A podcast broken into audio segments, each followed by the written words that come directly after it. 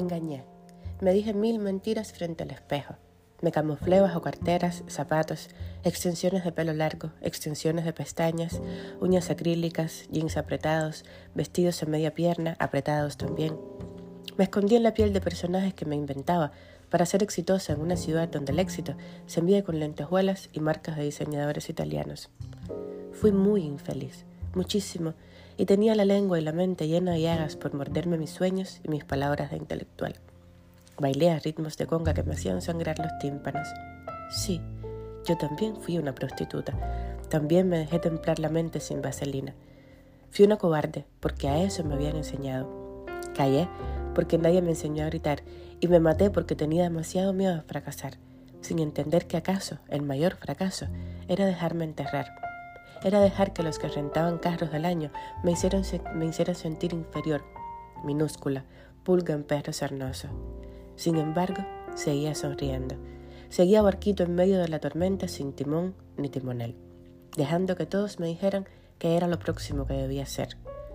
Y entonces, fracasado el último paripé de ser una mujer de negocios, llegó la primera mañana en la que no me quise levantar de la cama, la primera mañana en que abrí los ojos y ya estaban llenos de lágrimas, la primera mañana en que me dolía demasiado el cuerpo y por primera vez sentía que el alma, esa cosa que nadie sabe dónde está hasta que empieza a doler, me pesaba demasiado también.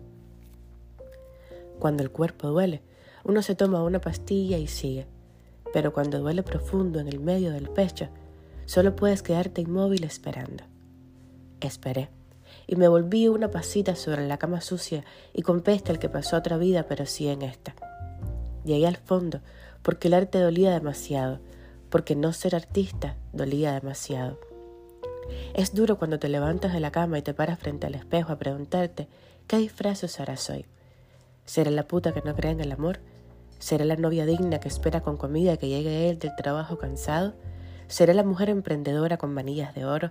¿Será la motivadora en redes sociales que acompaña su foto sonriente de un texto que dice, respira, todo va a estar bien?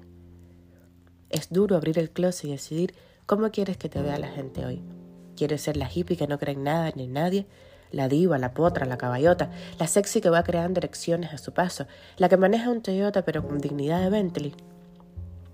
Lo peor de todo es, y siempre será, no aceptarse. Lo peor de todo es dejar que el brillo de las luces de neón te dejen ciego. Lo peor de todo es dejar que la bulla de los que creen saber más te deje sordo. Lo peor de todo es mutilarte, cortarte las venas sin sangre, anestesiarte sabiéndote errado.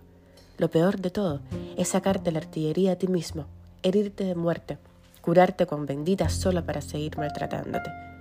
Lo peor de todo no es, es no cuestionarte, no cuestionar, decir que sí con la cabeza todo, seguir a las masas como ovejito obediente y despiadado.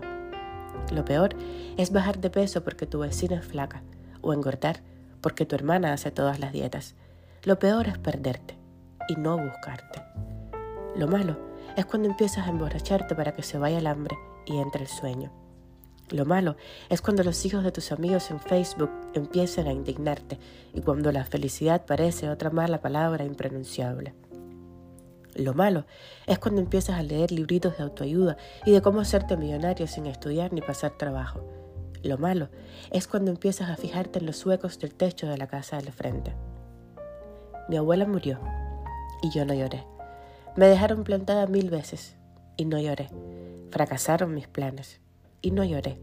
Un amigo estuvo a punto de perder la vida en un accidente y no lloré. Me dijeron que no iba a llegar a ninguna parte y no lloré. Un hombre bueno se enamoró de mí y no lloré cuando le dije que se fuera. Estaba seca, no sentía nada, era un árbol a punto de caerse encima del edificio. ¿Cómo había llegado allí una mujer sensible, una mujer semilla, una mujer que escribe? ¿Cómo había sido tan pendeja, tan humana?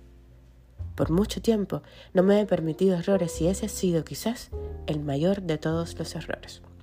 Tenemos que aprender a equivocarnos como parte del todo. Tenemos que aprender a saborear las derrotas, las caídas, los resbalones. Y lo mejor sería hacerlo antes de llegar a la habitación oscura. Pero si no puedes, si como yo necesitas el fondo para levantarte, puedes saborearlo también. Decidí entonces dejar de engañarme. Y eso dolió. Duele y dolerá muchísimo todavía. Dolerá ser diferente, ir en contra, y habrá que adaptarse a las miradas de reojo, a las miradas desde arriba, a los comentarios en voz baja al pasar por lugares concurridos.